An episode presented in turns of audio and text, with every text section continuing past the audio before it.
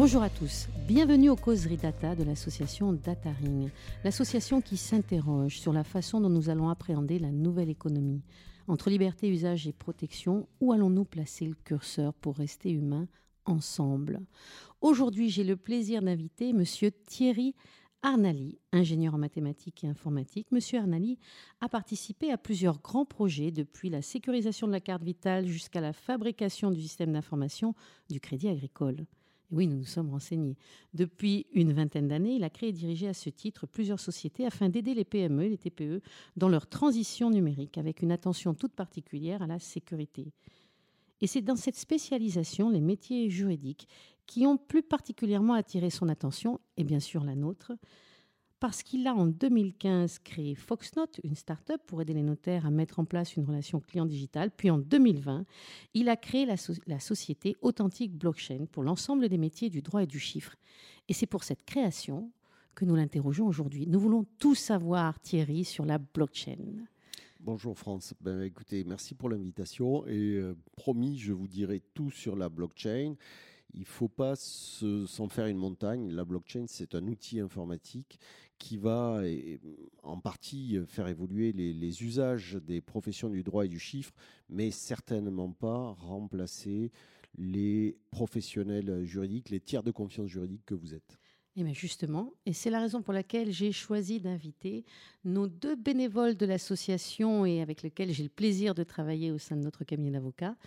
Je vais d'abord donner l'honneur euh, aux jeunes filles. D'abord, nous avons Jeanne David, qui est mon master 2 de propriété intellectuelle, qui est stagiaire au sein du cabinet. Bonjour Jeanne. Bonjour à tous, je suis très très heureuse d'être là. Merci de m'avoir invitée.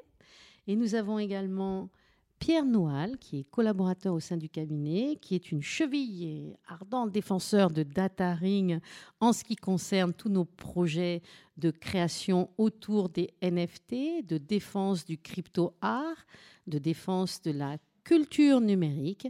Donc Pierre Noal est historien de l'art, c'est important, il faut le souligner, et docteur en droit, et c'est aussi et surtout mon collaborateur.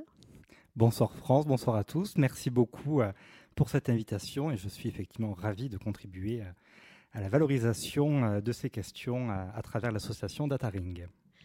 Donc aujourd'hui, Franche Charrier, eh bien, je vais poser quelques questions à Thierry, qui nous a fait le plaisir de nous rejoindre, et puis qui doit et qui va nous éclairer sur l'intérêt de la blockchain pour nos métiers. Alors, les élèves avocats, les avocats qui nous écoutent et les professionnels du chiffre et du droit, écoutez bien, ça va très bien se passer, et vous allez peut-être changer de vision sur la technologie blockchain. Alors d'abord, Thierry, vous avez un parcours très atypique, hein, nous l'avons vu, on a essayé de le retracer, mais rien de vous, euh, rien que vous, vous allez pouvoir nous, éclairer un petit peu sur les raisons qui vous ont poussé aujourd'hui à vous intéresser et à fonder votre nouvelle start-up autour des métiers du chiffre et du droit. Quelles sont les orientations vers, euh, pourquoi vous vous êtes orienté vers cette technologie disruptive qu'est la blockchain? Je ne sais pas s'il faut euh, commencer tout de suite à, coller euh, l'adjectif disruptif à, la, blockchain. Comme je disais, c'est vraiment une technologie émergente, mais qui n'a pas vocation euh, forcément à disrupter. Il faut la voir comme un outil. Pourquoi est-ce que je me suis dirigé vers la blockchain? Auparavant, j'avais eu l'occasion de travailler euh, sur d'autres sujets tels que la cryptographie. Euh, vous l'avez rappelé, je faisais partie de l'équipe des trois ingénieurs qui ont mis au point la, sécurité du système autour de la carte vitale. J'ai eu l'occasion de travailler dans des environnements bancaires, de travailler également dans, le secteur de la défense. et donc la sécurité informatique, c'est pour moi un sujet depuis de nombreuses années. Et c'est vrai que la blockchain, c'est un petit peu le mariage entre les mathématiques, puisque c'est typiquement un outil informatique qui est fondé sur euh, l'usage de, l'arithmétique, et la sécurité informatique, la blockchain garantissant quelque chose qui est très important pour les professionnels du droit et du chiffre, qui est l'immutabilité des informations ce qu'on va déposer dans la blockchain, on dit ancré dans la blockchain, ne sera plus ni modifiable ni supprimable. Et euh, je dirais c'est à la fois ce mélange de mathématiques et d'informatique, de sécurité et euh, de nouveaux outils émergents qui m'ont euh, forcément attiré vers, vers ce domaine peut-être est-ce lié au fait qu'on a une explosion des, des cyber-risques hein, et que nous sommes des professionnels, peut-être parfois nous, sommes les plus mal chaussés, hein, on, pourra le dire euh, effectivement, nous sommes confrontés à une explosion des cyber-risques nous concernant. Donc finalement, si je comprends bien ce que vous êtes en train de me dire, vous voulez nous, proposer euh, un service en ligne qui va nous permettre de figer des documents numériques pour leur garantir une date sûre et empêcher leur falsification, notamment dans le cadre d'un procès ou lorsque le notaire va euh, enregistrer des actes ou des compromis sous sein privé. C'est ça?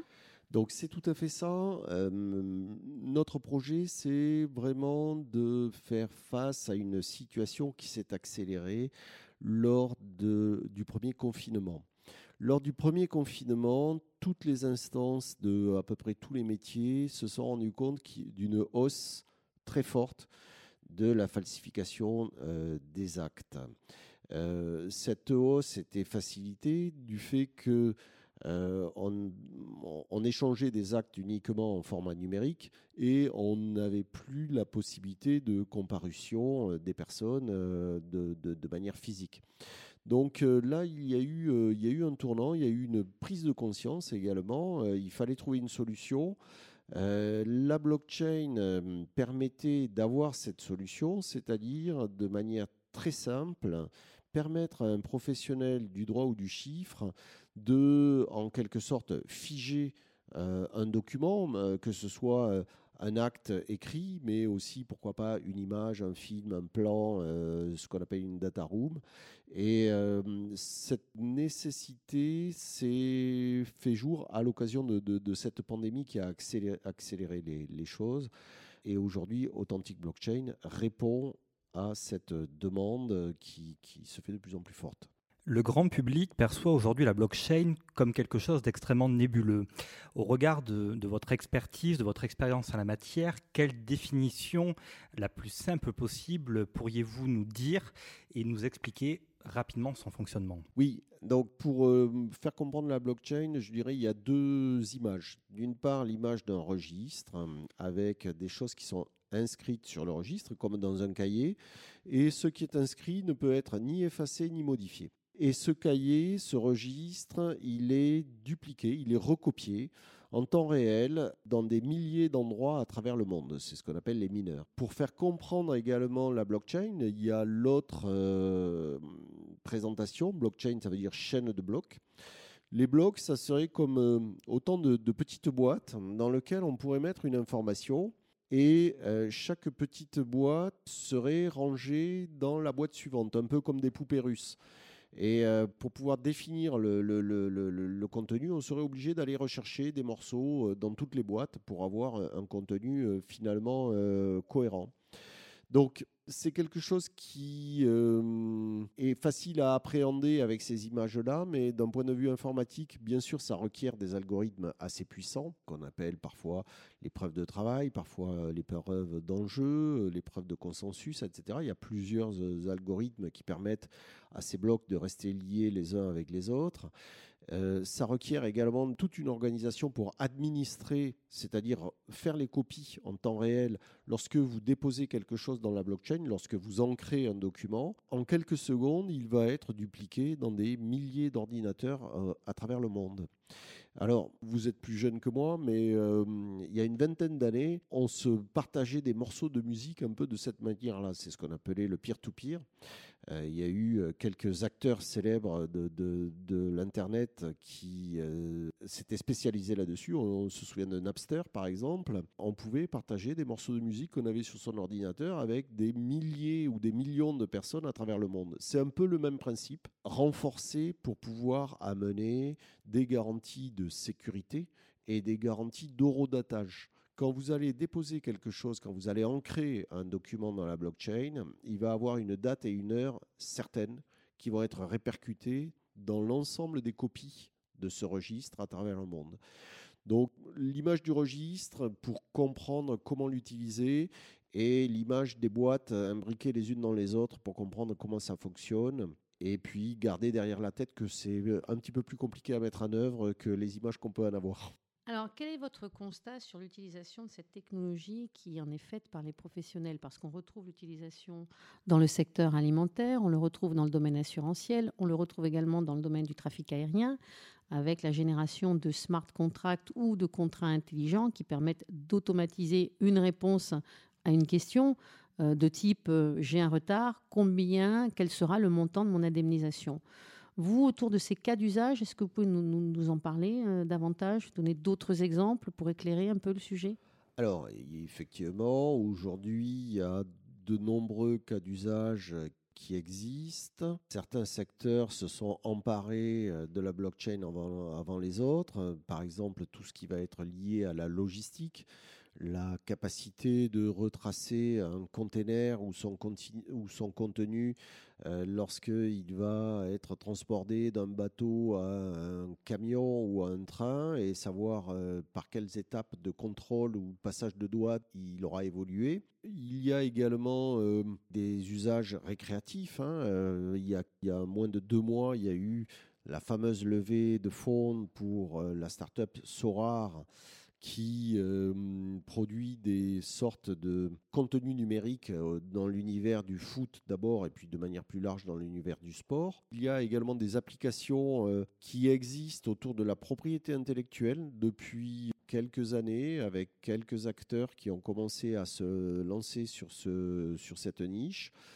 Mais c'est vrai qu'en ce qui concerne les, professionnels du droit et du chiffre, jusqu'à présent, on a surtout vu, je dirais, des expérimentations organisées par quelques instances de quelques métiers. Pas forcément une vision globale, mais plutôt la nécessité d'avoir euh, un démonstrateur pour essayer de jauger l'intérêt pour la profession en question. J'ai bien en tête euh, trois, quatre expérimentations qui existent, autant chez les huissiers que les avocats, que les notaires mais il n'y a jamais eu jusqu'à présent une start-up qui euh, ait proposé un service euh, interprofessionnel.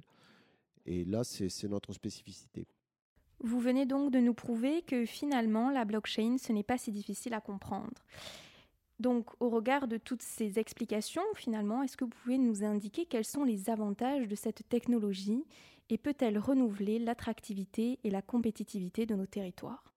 La blockchain, c'est pas difficile à comprendre, effectivement. La spécificité de ces technologies euh, par rapport à l'attractivité du territoire, euh, c'est euh, une question un peu plus compliquée puisque, comme je disais, la blockchain est répartie sur des milliers d'ordinateurs. Ces ordinateurs, ils vont pouvoir se trouver dans à peu près euh, tous les pays de la planète. Ils ne sont pas forcément euh, rattachés à un territoire. Ce qui va être vraiment rattaché à un territoire, c'est plutôt la société qui va développer le service qui utilise la blockchain. Certains pays avancent plus vite que d'autres, hein, euh, et si on regarde les classements d'investissement dans la blockchain, on retrouve euh, un, ordre où la France est pas si mal classée puisque euh, on arrive euh, quatrième derrière dans l'ordre les États-Unis, la Chine et le Royaume-Uni, mais devant des grands pays comme l'Allemagne par exemple. Je dirais ensuite les sociétés Aujourd'hui, autour de la blockchain, à peu près n'importe qui va pouvoir créer sa société où il le souhaite. Les ressources informatiques pour développer les programmes, pour créer des blockchains sont difficiles à trouver et euh, heureusement, euh, dans l'informatique, le télétravail est devenu euh, quasiment la norme. Donc on travaille avec des personnes qui peuvent se trouver dans d'autres pays, qui peuvent, avec lesquels on peut communiquer dans d'autres langues que le français. Mais encore une fois, je pense que ce qui est important pour l'attractivité des territoires, c'est la capacité à imaginer et à spécifier les usages qu'on va avoir de cette blockchain. Donc ça va être lié à des écoles d'ingénieurs, à des universités, à euh, des politiques euh, locales pour encourager ce genre de projet euh, plutôt qu'à la technologie elle-même. D'ailleurs, le gouvernement a lancé quatre axes de travail principaux pour faire de la France une nation, non pas start-up, mais une nation blockchain. Donc il s'agit de renforcer l'excellence et la structuration des filières industrielles, être à la pointe des enjeux technologiques, encourager les projets innovants, puisque tout ce qui s'appuie sur des registres, des technologies de registres distribués, ben, ça, ça porte de la pétence pour l'innovation, et accompagner et sécuriser les porteurs de projets blockchain dans leur questionnement, notamment juridique et réglementaire. Donc manifestement, vous êtes dans le bon filon. Merci. J'espère qu'on va pouvoir le démontrer très rapidement. Mais maintenant, vous savez, c'est comme euh, les pièces de monnaie. Euh, il y a l'endroit et il y a l'envers du décor. Donc l'envers du décor, mais avec l'explosion de la technologie blockchain, on a aussi une explosion des cybermenaces. Donc le premier enjeu, la sécurité. Et puis le deuxième, on est sur une transition euh, digitale, numérique, exposition au risque augmenté, mais également les enjeux de la décarbonation. Est-ce que finalement la technologie blockchain ne dévore pas notre environnement en carbone? Alors, ça fait beaucoup de questions. Euh, je vais, je vais, je vais euh, euh, peut-être commencer par l'aspect écologique, parce que c'est vrai que le péril environnemental, c'est ce qui nous fait tous peur. La, la, technologie blockchain évolue. Le Bitcoin, qui est l'application dont on a tous entendu parler, c'est la première blockchain. C'est une technologie qui a une quinzaine d'années et qui est très énergivore pour deux raisons. D'une part, euh, à cause des algorithmes qu'elle utilise, la sécurité de la blockchain Bitcoin est fondée sur un algorithme qui s'appelle la preuve de travail qui nécessite effectivement énormément de calculs et qui est très énergivore. Je ne saurais pas quantifier euh, cette quantité d'énergie euh, à l'échelle de la planète, d'autres l'ont fait à ma place, mais c'est vrai qu'il s'agit vraiment de, calculs impressionnants. Un média américain l'a fait, le Digico Mixed, d'après ce que nous avons lu, et qui considère que euh, la consommation du seul réseau Bitcoin serait de alors d'après ce que j'ai compris, comparable à celle de l'Autriche. Alors euh, cette polémique, manifestement, elle doit être nuancée, puisque vous êtes en train de dire que c'est finalement une technologie qui est neuve, mais qui est ancienne, et qui se préoccupe d'ailleurs à l'heure actuelle des enjeux de décarbonation. C'est exactement ça. Depuis 15 ans, le problème s'est posé de plus en plus puisque la blockchain Bitcoin a été de plus en plus utilisée, de plus en plus sollicitée. Et forcément, la problématique de l'énergie est devenue un vrai enjeu pour assurer son, son évolution.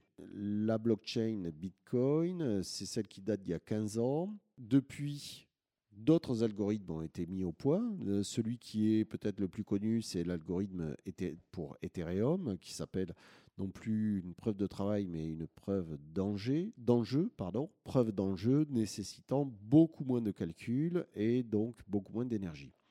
Euh, nous, chez euh, Authentic Blockchain, on a fait le choix d'une blockchain qui s'appelle Matic, qui est lié justement à Ethereum, qui est un cas particulier d'Ethereum et qui est censé être la blockchain qui consomme le moins à aujourd'hui.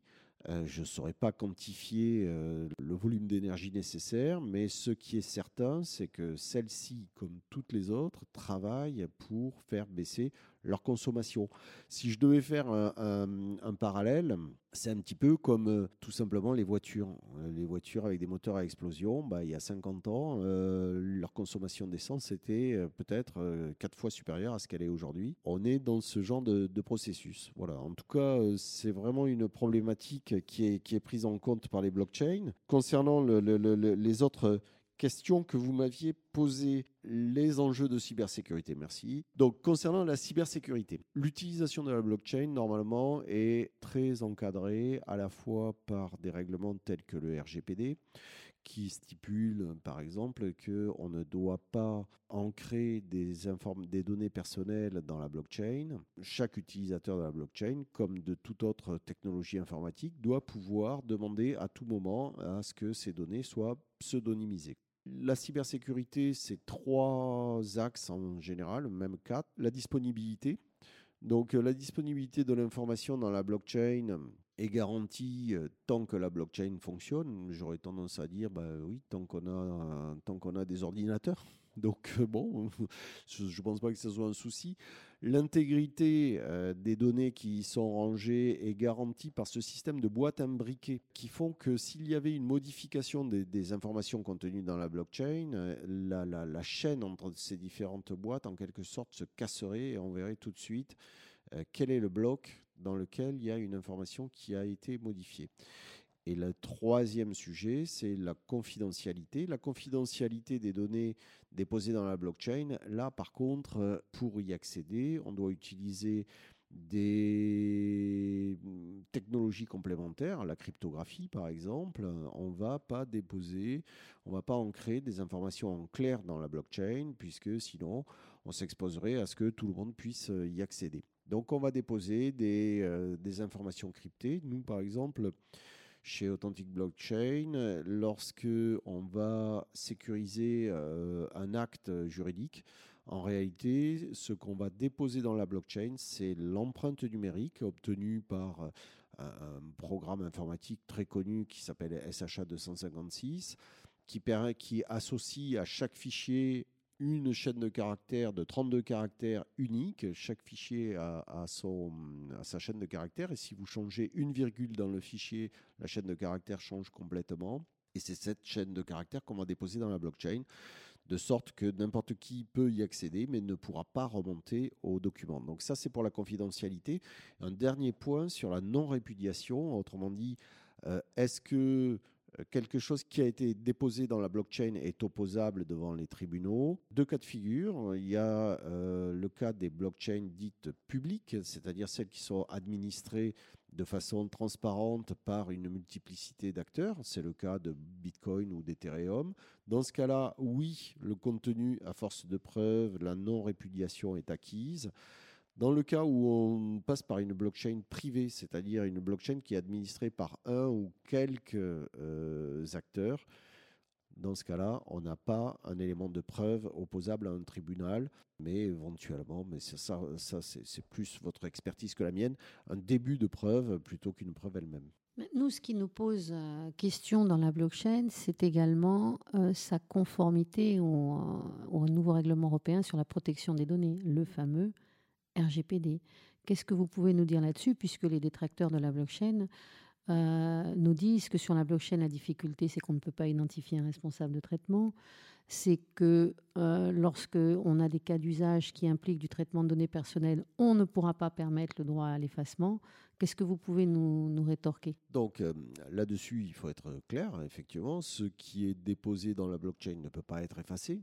Donc euh, on ne va surtout pas déposer des données personnelles dans la blockchain lorsque on va avoir besoin de mettre des données personnelles. Par exemple, euh, si j'utilise Authentic, Blockchain, euh, Maître Dupont va déposer un acte juridique dans Authentic Blockchain et on va pouvoir obtenir un certificat qui va être composé du nom du, document, de la date et l'heure où il a été déposé et du nom du responsable de ce dépôt. Bien sûr, on est tenu de pouvoir pseudonymiser le nom de ce déposant. Donc il suffirait que euh, l'avocat en question euh, nous demande de supprimer son nom.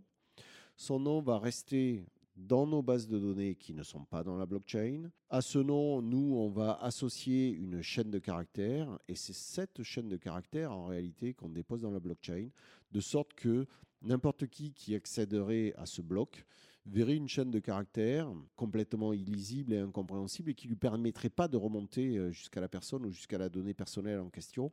Le lien, la relation étant vraiment euh, réservée dans nos serveurs à nous. Alors nous, on a une deuxième difficulté, puisque nous intervenons en propriété intellectuelle.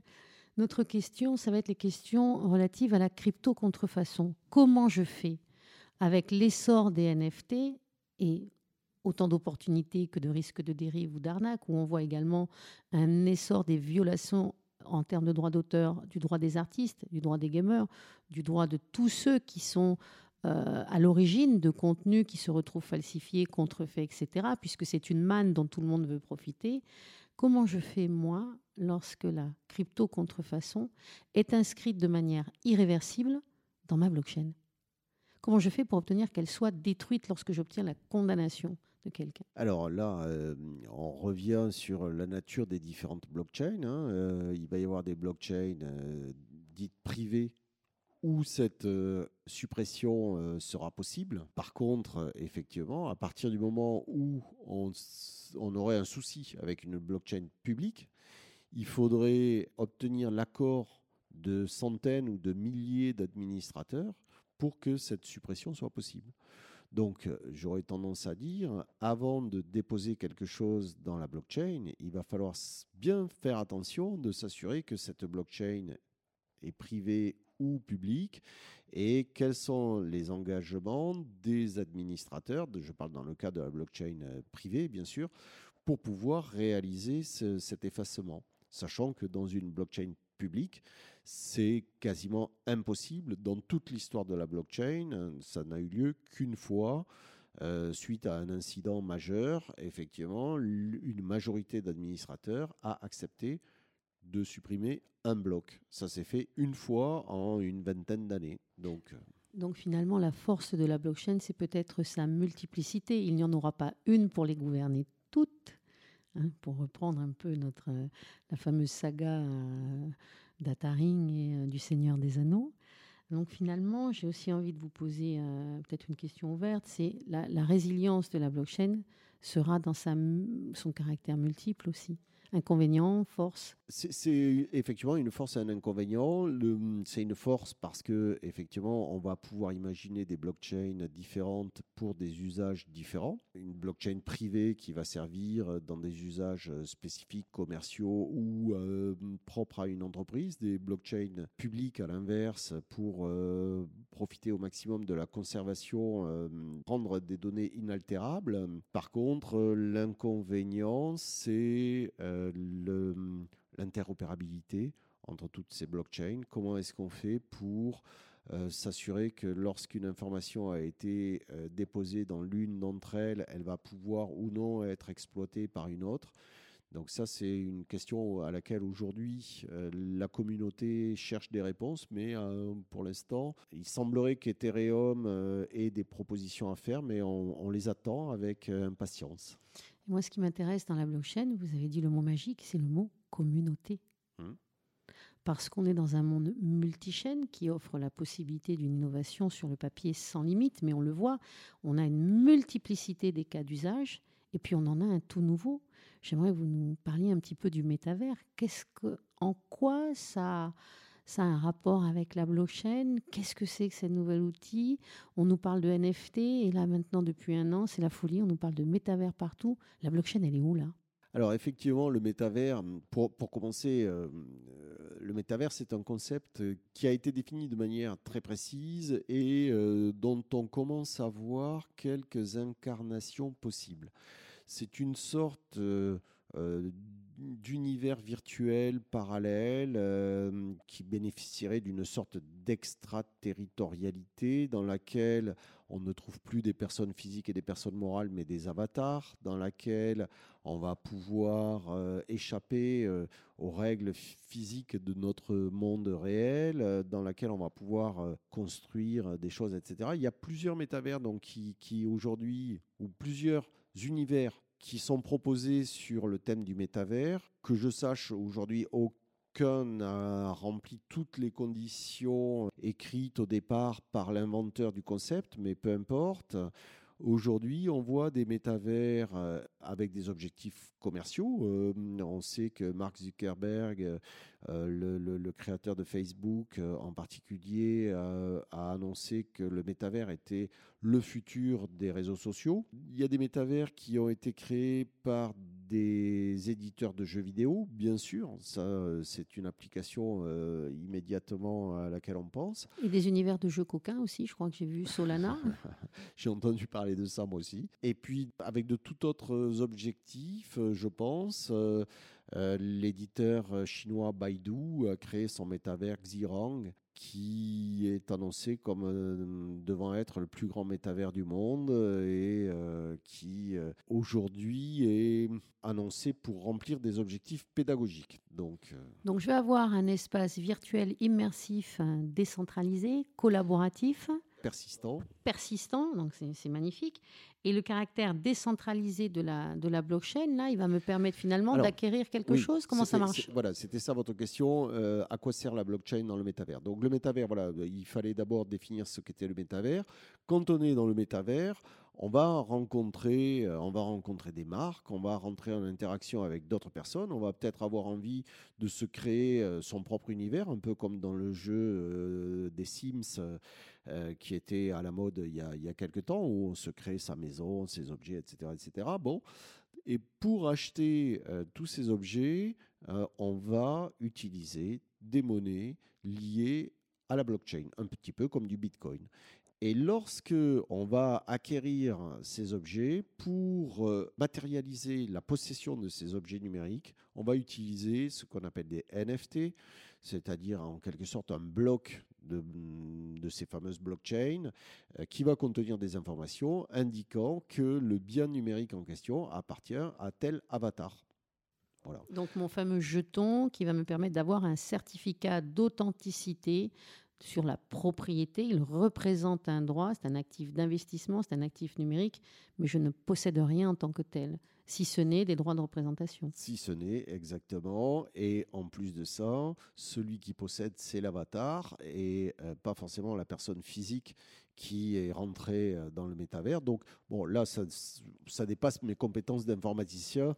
oui, mais on va reparler finalement de, de ce qui est en creux le on va dire, notre source de questionnement au sein de notre association DataRing, c'est que les, questions autour de la cybersécurité, de l'exploitation, du développement des cas d'usage du Far West à l'heure actuelle, auquel on peut assister autour des NFT, de la spéculation, vont également poser des questions en termes d'identité. C'est les questions qu'on se pose sur les cryptoactifs et les crypto-devises. L'identité numérique, oui. falsifiable, infalsifiable, quelles sont les garanties que j'ai également en termes de traçabilité de nos identités numériques, parce que ce qui est merveilleux dans le monde virtuel, c'est que la traçabilité, elle est continue. Alors, effectivement, là, vous touchez euh, un point névralgique, c'est comment est-ce qu'on garantit l'identité euh, à la fois, bon, on parlait des métavers, mais je reviens, je reviens à la blockchain classique comment est-ce qu'on garantit l'identité de la personne qui va déposer quelque chose dans la blockchain? Nous, euh, aujourd'hui, Authentic Blockchain, on a mis en place tout un service très poussé pour authentifier les utilisateurs d'Authentic Blockchain. Lorsque un professionnel du droit s'inscrit gratuitement sur notre plateforme, il doit non seulement décliner son identité, mais également indiquer euh, son métier et son lieu d'exercice. Et après quoi, on lui demande aussi de nous fournir une, euh, un selfie avec un code qu'on lui envoie par SMS et une copie de sa carte d'identité avec un code qu'on lui envoie par SMS. Autant de données personnelles que vous manipulez, dont vous devrez assurer la protection. Exactement, tout à fait. Mais là-dessus, on est vraiment sur un sujet clé. Et ces données personnelles, en plus de ça, euh, il y a une personne humaine chez nous qui va les contrôler et qui va même contrôler que le métier et le lieu d'exercice correspondent à une réalité. Et comme aujourd'hui, on a encore un petit peu de temps, on prend même notre téléphone pour appeler la personne et s'assurer que c'est bien. Euh, Qu'il soit bien inscrit au barreau de référence euh, auquel euh, il est fait état. Hein. Mmh. Qu'on ne se retrouve pas avec, là encore, de l'usurpation d'identité, qui est le fléau aujourd'hui que l'on constate autour des NFT, avec des vols d'identifiants, des vols d'identité de beaucoup d'influenceurs qui se retrouvent parasités sur leur travail. Oui, le vol d'identité, ça va être, à mon avis, le grand sujet des, prochaines années. Euh, le vol d'identité, euh, ça va être une manière de détourner des flux, des flux financiers, des flux d'informations. Nous, on apporte un soin très particulier. Alors, parfois, lorsque un professionnel du droit ou du chiffre s'inscrit sur euh, Authentic Blockchain, il trouve ça un petit peu fastidieux mais ce parcours initial, qui est effectivement un peu compliqué, c'est la garantie par la suite de ne pas se faire usurper son identité. Donc finalement, on est dans un défi permanent. On est contraint au mouvement, on est contraint d'avancer, d'être bousculé également sur ce que l'on croit en termes de propriété. Moi, ce qui m'intéresse là, c'est l'avènement du Web 3.0. Qu'est-ce que vous pourriez nous dire là-dessus? Je pense que là-dessus, euh, ce qui est à mon avis, important, c'est de se remettre 20 euh, ans en arrière et de se dire est-ce que en 2002, j'aurais pu imaginer qu'on en arriverait là en 2022 les choses ont tellement évolué entre la première vague euh, d'Internet, celle du début des années 2000 et aujourd'hui, que euh, on se rend compte qu'on a, on a changé d'univers. Et aujourd'hui, euh, ça a un impact jusque dans l'organisation du cerveau de nos enfants qui sont nés avec euh, ces écrans, avec euh, ces réseaux, avec ces smartphones, etc., etc. Je pense que dans les 20 prochaines années, ça va encore s'accélérer. Et le Web 3, à mon avis, ça va être une nouvelle étape qui va être franchie avec en particulier la frontière entre le monde réel et le monde virtuel qui va s'atténuer. Donc pour ceux qui nous écoutent depuis 2005, nous sommes en plein euh, web 2.0, c'est-à-dire l'interaction sociale avec les GAFAM hein, qui euh, dévorent, qui, qui gloutonnent nos données sans véritable contrepartie. Euh, donc aujourd'hui, on s'est posé aussi des questions avec la façon dont Twitter avait pu euh, couper le compte de mmh. notre cher Trump d'une façon aussi cavalière pour certains, peut-être légitime, mais ça posait question en termes de démocratie directe. Et aujourd'hui, la différence qu'apporte le Web 3.0, c'est ce caractère décentralisé, sans intermédiaire. C'est-à-dire, est-ce qu'on n'a pas là la possibilité enfin de reprendre le contrôle? Sur nos contenus, sur nos idées Où est-ce qu'on va être asservi par cette technologie On est toujours sur les mêmes questions. Où est-ce que je place le curseur entre usage, liberté et protection? En tout cas, ce qu'on peut dire, et, je ne répondrai pas à cette question-là, parce que là, c'est... On n'est plus dépendant de, structures centralisées dans le Web 3.0. Ce que je veux dire, c'est que les professionnels du droit et du chiffre n'ont pas à avoir peur de, la blockchain, du Web 3.0. L'expertise juridique, c'est eux qui l'ont. Les tiers de confiance juridique, ce sont eux. Jamais un outil, euh, FUS 3, euh, Web 3.0, ne pourra les remplacer. Et avec le Web 3.0, effectivement, on sera dans, une, dans un outil complètement décentralisé. Pour autant, chacun aura ses capacités, ses compétences et pourra les faire valoir. C'est pour ça que j'aurais tendance à dire aux professionnels du droit et du chiffre, emparez-vous de ces technologies. Jeanne et Pierre nous en font une magnifique illustration parce que autant de questions posées donc on ne résout pas complètement et vous nous amenez magnifiquement notre prochain sujet qui sera autour des NFT, les arnaques autour des NFT, NFT art, comment s'y retrouver en termes de droit de suite pour les artistes? Quelle est la différence entre le droit de reproduction, le droit de représentation? Comment je gère mon smart contract? Mais autant de questions eh bien, qui feront les juristes de demain, qui seront peut-être augmentés ou pas, mais qui essaieront de rester humains, parce que souvent c'est le bon sens, quels sont les usages, la finalité. Et puis on va réfléchir au monde de demain parce qu'on va le bâtir ensemble. Merci à vous. Merci.